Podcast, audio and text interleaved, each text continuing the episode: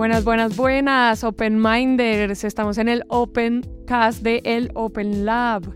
Mi nombre es Lorena Herrera, yo soy líder de proyectos y de marketing del Open Lab. Y en el día de hoy, en este podcast, vamos a estar hablando un poquito de estrategia, de creatividad, todo alrededor, un poco como de estos temas estratégicos en los negocios. Y para eso traemos a Ana, Ana Arbeláez, es una amiga de la casa, clienta, eh, incluso he tenido la oportunidad de viajar con Ana, la he visto bailando, hemos bailado hasta juntas. Entonces, bienvenida Ana al Opencast del Open. Gracias Lore, hola a todos. Es una felicidad para mí estar aquí acompañándonos, hablando con una amiga. Como dice Lore, estuvimos por ahí en un festival de San Pacho en el Chocó, súper recomendado para los que no han ido de verdad. Y bueno, eso es lo bonito también de trabajar con personas tan cercanas que uno no solamente trabaja, sino también se divierte, ¿no? estuvo bueno, estuvo bueno. Bueno, como saben, entonces estamos aquí hablando de un poquito de estrategia. Entonces yo quería invitar a Ana porque Ana ha estado con nosotros en muchos procesos de creatividad. Eh, hemos trabajado de la mano en muchos proyectos alrededor de la innovación. Entonces nos parecía muy interesante saber la perspectiva desde Ana y para eso pues, pues aquí viene la primera pregunta que le teníamos a Ana de estrategia. Y por ese lado queríamos preguntarte, Ana, y era, bueno, uno sabe que para hacer estrategia eso vienen un montón de procesos detrás. Eh, para todos esos procesos detrás, cuáles son como esos pasos de ejecución que hay que tener en cuenta, eh, que debemos contemplar, qué es eso que tal vez se debe sacrificar, eh, qué es eso que a la hora de empezar a implementar es negociable, que no es tan sacrificable, eh, y a qué uno debería estar abierto cuando hablamos de estrategia en los negocios. Bueno, Lore, ese es un tema de los que más me gusta a mí realmente, es el tema de estrategia.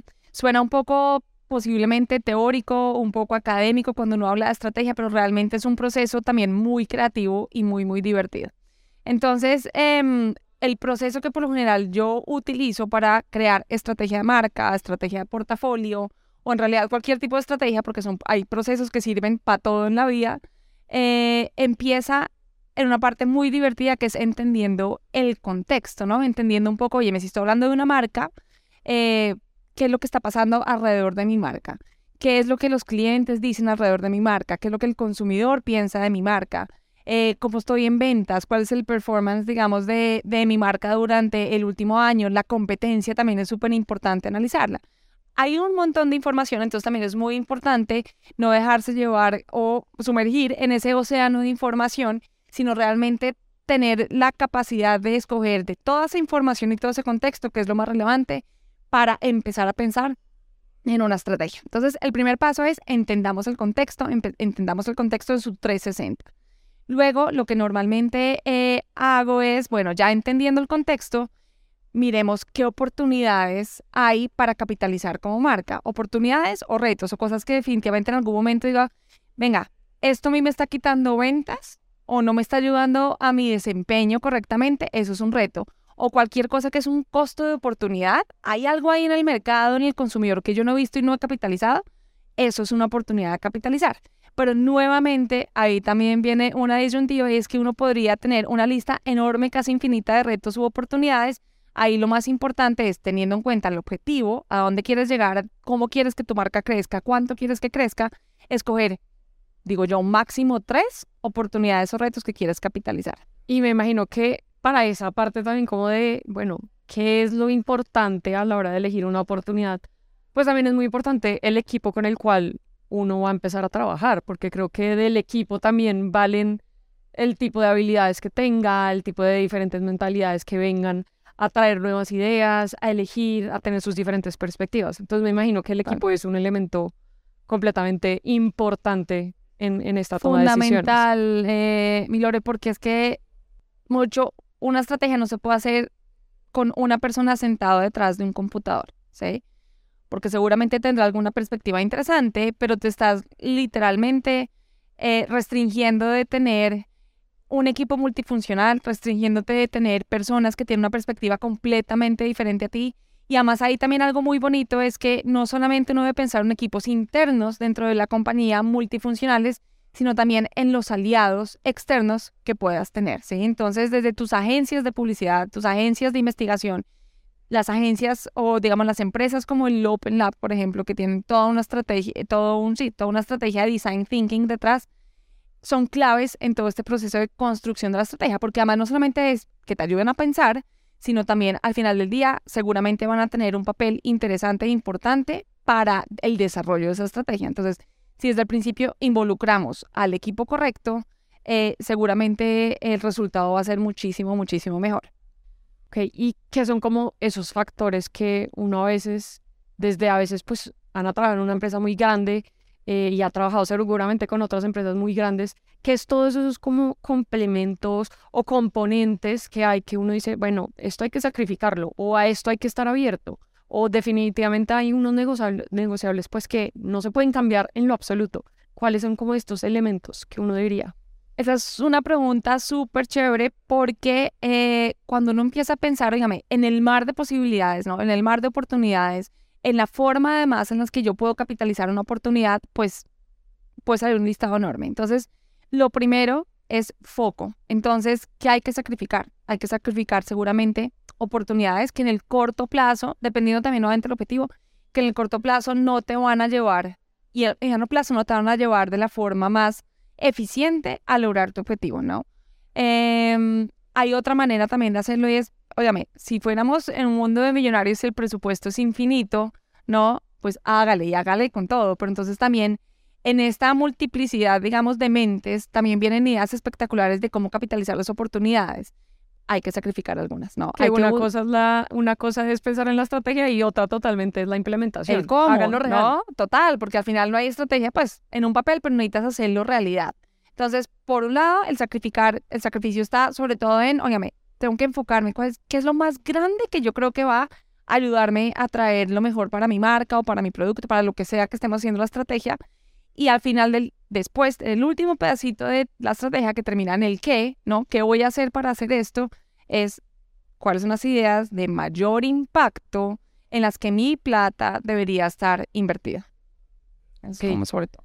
Hablabas ahorita eh, un tema como de los aliados, ¿no? Y, quiénes son esos partners que van a trabajar con uno y de la mano de uno eh, para que todo este proceso pues se lleve de la mejor forma, para poder también abrir puertas en otros lados. Eh, mi pregunta es, ¿qué buscan a veces las organizaciones en estudios o laboratorios como el Open Lab?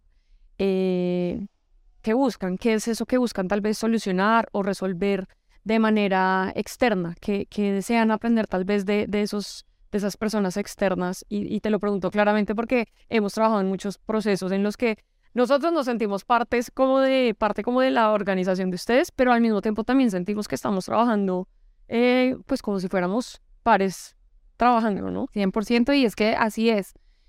Lore, ¿qué buscamos aprender? Yo creo que la primera respuesta que se me viene a la mente es buscamos desaprender, ¿sí? Porque cuando uno empieza a trabajar, o cuando uno lleva trabajando mucho tiempo, o así sea un año, en un negocio, todos los días viendo tu marca, tu competencia, las ideas que estás ejecutando, que son maravillosas seguramente, uno empieza también a tener ciertas mañitas, ¿no? Como ciertas y, ciertos prejuicios sobre cosas que en algún momento hiciste y no funcionó. Eh, y cosas que dices, no, esto sí es la fórmula perfecta. Entonces, cuando uno trae un partner como el Open Lab a la mesa, lo primero es, es que no tiene sesgos, ¿sí? Es que tienen una mentalidad completamente diferente a alguien que lleva trabaja cinco días a la semana en sobre un mismo tema. Entonces, es desaprender. Personalmente, algo que también busco muchísimo es sentido crítico. O sea, bueno, y creo que tú lo has vivido un poco conmigo y el resto de compañeros del Open, para mí es poder sentarme en una mesa a discutir sobre temas y en donde yo estoy 100% convencida que yo no tengo la razón, pero necesito poderlo compartir y discutir con alguien. Lo que es una buena, o sea, tener una buena respuesta implica una buena pregunta y una discusión también difícil. Total, y, esas discusiones más que ser difíciles para mí son súper entretenidas. Es como, venga, fue pucha, sí, me van a mostrar algo que definitivamente yo no estoy viendo. Entonces, por un lado, alguien que tenga sentido crítico, que me haga desaprender y que por supuesto también eh, le aporte energía, incluso también al equipo, le aporte en formas diferentes de hacer las cosas, en procesos también diferentes a los que en el día a día, porque las empresas, sobre todo las multinacionales, tienen sus procesos supremamente claros, ¿no? Entonces, como, ah, después B, después C, que son además maravillosos, pero cuando uno abre la mente y trae a la mesa otros aliados para mostrarle, oye, hay otra forma de llegar a un resultado, ahí es cuando todo se engrandece y seguramente ese resultado va a ser muchísimo mejor. Claro, lo máximo, Ana. Tengo una pregunta muy importante y es, ¿cuál es tu parte favorita de hacer estrategia de negocios o de diseñar una experiencia? Que creo que eso es lo que hemos tratado de hacer eh, los últimos, el último año, casi que ya dos años trabajando. ¿Qué, ¿Cuál es tu parte favorita? Bueno, son dos. Una, toda esta parte de entendimiento previa, ¿sí? De investigación, porque pues además parte, gran parte de mi background también ha sido en investigación como tal. Entonces, todo este tema de entendimiento, venga, metámonos en esta información, miremos qué es lo más importante, discutamos alrededor de eso, o sea, como esa parte para mí es, me, me, me, me encanta hacerla.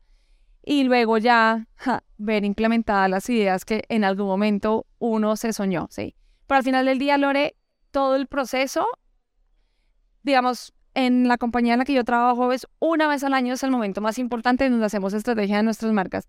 Para mí esas semanas o meses que le dedicamos a eso, para mí son semanas absolutamente divertidas en todo el sentido de la palabra, porque el proceso es supremamente divertido, ¿sí? Es como estar en contacto con la gente, con el equipo, discutir, mirar, eh, pensar, también te requiere mucho de, venga, sentémonos y pensemos eh, y obvio, como te decía, al final es, obviamente, esto que nos estamos soñando, ya verlo puesto en la vida es maravilloso. Lo máximo, creo que también mi parte favorita es verlo materializado. Es que es cuando uno dice, después de todo este largo trabajo para hacer estrategia, valió, valió la pena. Valió la pena. ¿no? Y es como verlo real, que cada elemento que uno se imaginó fue posible, fue factible desde lo deseable hasta llegar a ser económicamente viable. Total.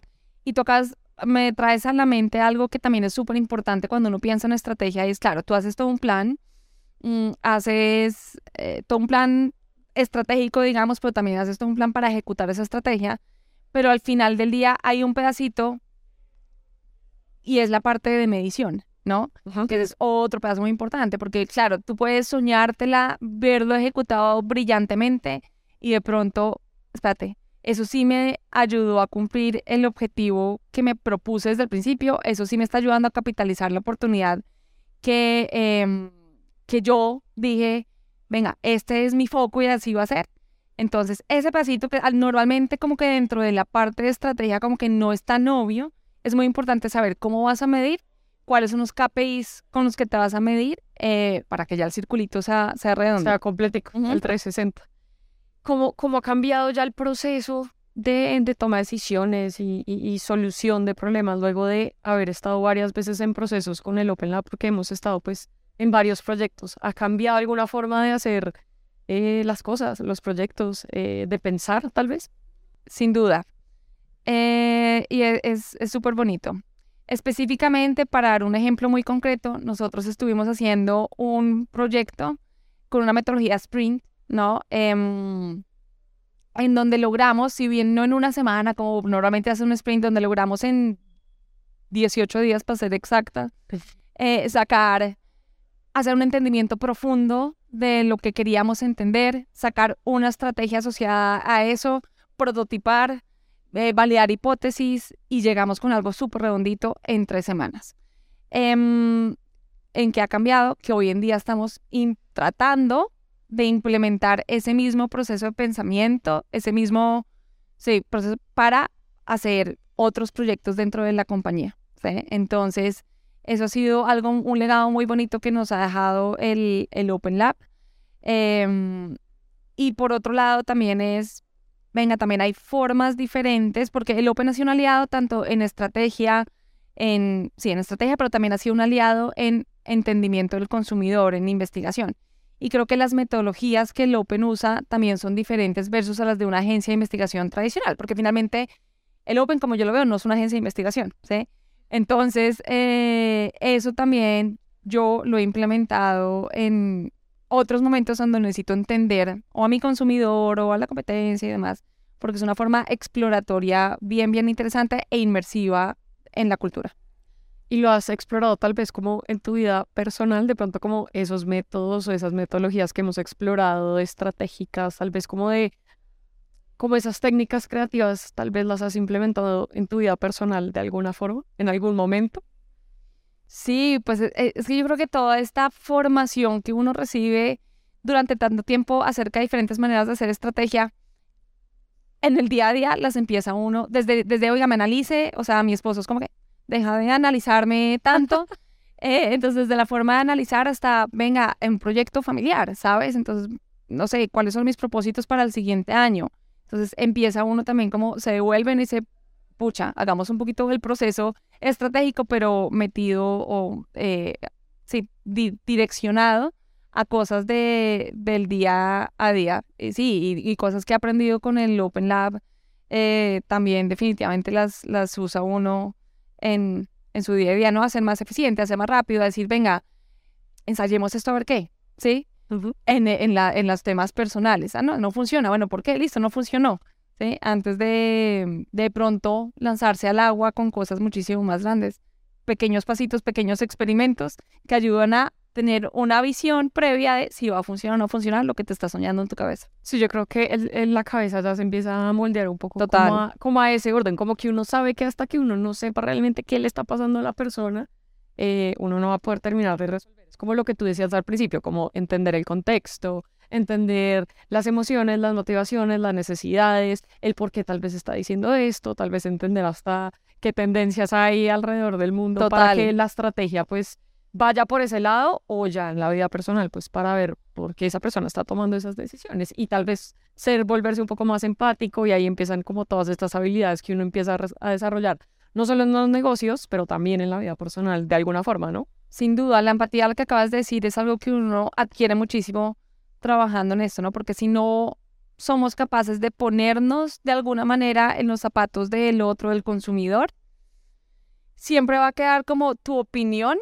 ¿sí? Por encima de el target. Y normalmente uno no es el target de lo que está vendiendo. Entonces, sí, esa, esa, palabra empatía creo que has dado en clave súper importante y la empieza a adquirir uno en su día a día. Así es. Bueno, Ana, muchas gracias por este espacio, por tu tiempo. Gracias, Open Minders. Como siempre, saben que todas sus dudas, preguntas, eh, lo que quieran tener, pues no lo pueden comentar por las redes, nos pueden mandar cualquier mensajito y los estaremos eh, respondiendo. Pero muchas gracias, gracias Ana, por este espacio. No, Lore, a ti, me encanta tenerte acá. Gracias, mil gracias. Un abrazo a todos. Chao.